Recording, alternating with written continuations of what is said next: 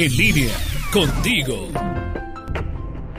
Hola, Lulu de Medina. Oye, ¿te has fijado últimamente que a veces en nuestro caminar por la vida, en este momento que estamos viviendo, hay tantas angustias, tanta violencia que a veces pues, nos sume en una tristeza, una desesperación? Es decir, ¿y, ¿y yo qué hago? ¿Yo qué puedo hacer ante tanta incertidumbre que se está viviendo?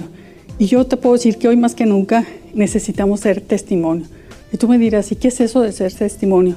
Pues ser ejemplo de vida para los demás, para nosotros mismos. ¿Y cómo? Actuando con, fíjate, con tres cosas muy sencillas que yo creo que a lo mejor las vives en tu vida diaria, pero a lo mejor no sabes darle todo el valor que tiene. Uno de ellos es el vivir siendo testimonio de honradez. ¿Qué es la honradez? La honradez viene de honor, es decir, actuar siempre justamente, con verdad, con justicia, dándole a cada quien su lugar, no tomar los bienes de las demás personas, siempre ser una persona coherente entre lo que dice, entre lo que hace, entre lo que vive.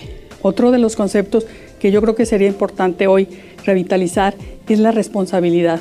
O sea, ser responsable de nuestros actos, a qué me comprometo, cumplir mis compromisos, ya sea en mi trabajo, en mi casa, en mi familia, con mis hijos, con los que me rodean. Ser siempre responsable, que eso pues lo hemos hecho mucho a un lado y que yo creo que es falta de lo que hoy sucede en este mundo, la falta de responsabilidad y compromiso con nosotros mismos y con los demás.